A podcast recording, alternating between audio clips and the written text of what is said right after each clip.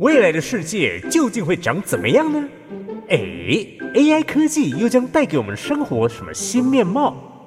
另外，robot 机器人是否随处可见？AI robot，AI robot，我爱 robot。让我们一起天马行空，展开跨时空之旅，发挥创意，预见未来。AI robot，我爱 robot。来，我们来继续来介绍一下 AI robot 相关的电影。大家想过没有？这个机器人除了可以帮我们做家事、做功课，还可以帮我们做掉坏人啊！不是，我说作战哦啊，就是我之前介绍过这个武警啊。我们现在讲的武警，就是身上配了一些啊，有的甚至连枪都没有啊，就个警棍。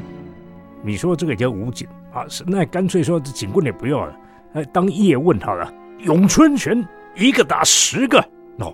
呃，当然不是了，对不对？这个现代社会当然要一些现代的装备啊，甚至可以说是我在未来战场上要有一些科技的东西。我们说打科技战，你总不能赤手空拳上去吧？啊，还没到前线就已经全部嗯没有了。所以说我们必须要先发制人。哎。那怎么个先发制人呢？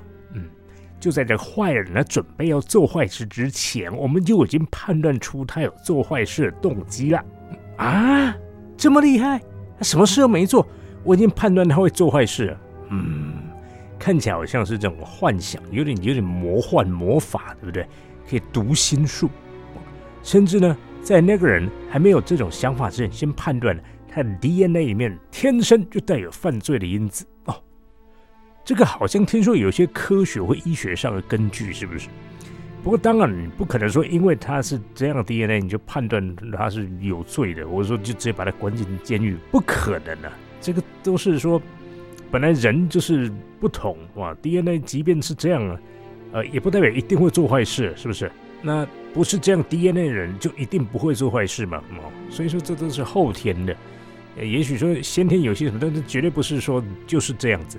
啊，不过今天要介绍这部电影呢，就巧妙利用这一点来告诉我们，犯罪是可以预测。嗯，什么电影呢？就叫做《Minority Report》关键时刻。那是主角，大家绝对不陌生，就是 Tom Cruise 阿汤哥啊。那也代表说这部是一部大片啊，它其实也是探讨了一些的犯罪心理学，还有就是我们是否可以。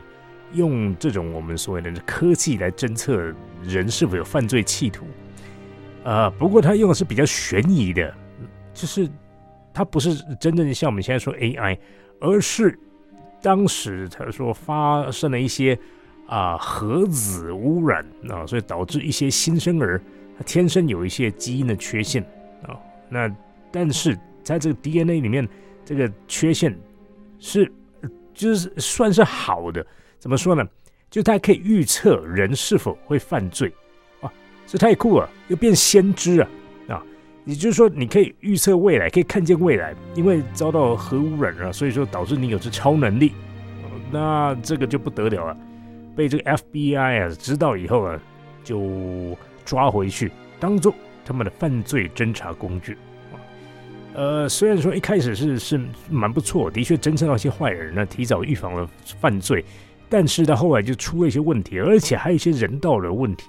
你怎么可以把一个活人关起来，要当做工具来使用呢？这些毫无人身自由啊，难道就要被这样子操死吗？所以说这个也是引发一些问题。然后到最后也是因为被这个反噬，就说会不会有误判啊，或者是宿命论啊，一定会犯罪，所以就必须要先除掉他啊，这种问题没有改过自新的机会吗？啊，所以说这是机器取代人类的毛病。就是人有人情，而且会懂得人会改变。就简单说啊，可以被感化啊。那这方面机器没有的，就 AI 无法感动我们，那我们也无法去感动 AI。所以说，为什么到现在法官还是真人？不可能说让 GPT 来变法官来判案，因为如果让 AI 来决定一个人的生或死啊，那绝对会出大事。那关键时刻推荐给大家。那我们下周继续。AI Robot Talk to next week.